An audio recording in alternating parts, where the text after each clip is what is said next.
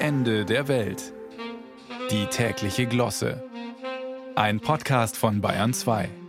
In seltenen Momenten der Bescheidenheit bezeichnete sogar Thomas Mann sein Dichten als höheres Abschreiben.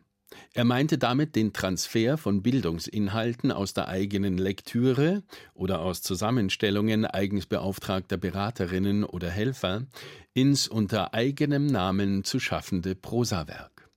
Tatsächlich kennt die Literaturwissenschaft den Begriff der Intertextualität als Bezeichnung für mehr oder weniger deutliche Zitate oder Anspielungen auf vorangegangene Werke oder für sämtliche Wechselwirkungen zwischen Texten. Es kann heute keine Bühnenfigur von Nachtigall und Lerche sprechen, ohne das Publikum gleichsam mit dem Zaunpfahl auf Shakespeares Liebestragödie Romeo und Julia hinzuweisen.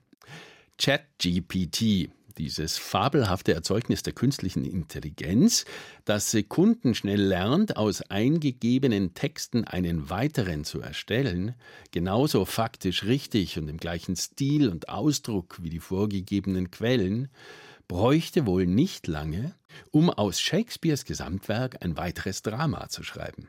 Übrigens wird selbst an Shakespeares Autorschaft gezweifelt. Gerade ChatGPT bringt vielleicht vor diesem Hintergrund etwas Bewegung in den leicht erstarrten Literaturmarkt.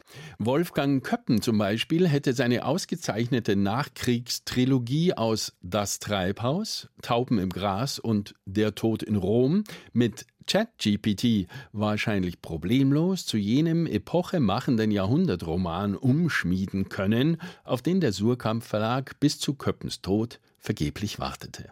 Aber mit ChatGPT dürften sich Schreibblockaden und Schaffenskrisen bei der hohen Dichtung fürs Erste erledigt haben. Auf dem Markt für Trivialliteratur, die ohnehin schon fertiggestanzte Handlungsverläufe in Endlosschleife wiederholt, dürften freilich ganze Kohorten von anonymen Ghostwritern ihre Jobs verlieren. Arroganter Chefarzt, schulmedizinisch versaut, verführt die junge idealistische Krankenschwester, bis diese den anfangs verlachten, vollbärtigen Assistenzarzt als Genie der naturheilkundlichen Behandlung kennenlernt. Für sowas auf 120 Dünndruckseiten braucht ChatGPT wahrscheinlich keine drei Minuten.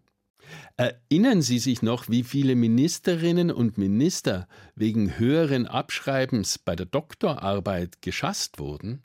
Aus und vorbei. Gut, dass es nun mit ChatGPT auch die höchste Literatur leichter hat.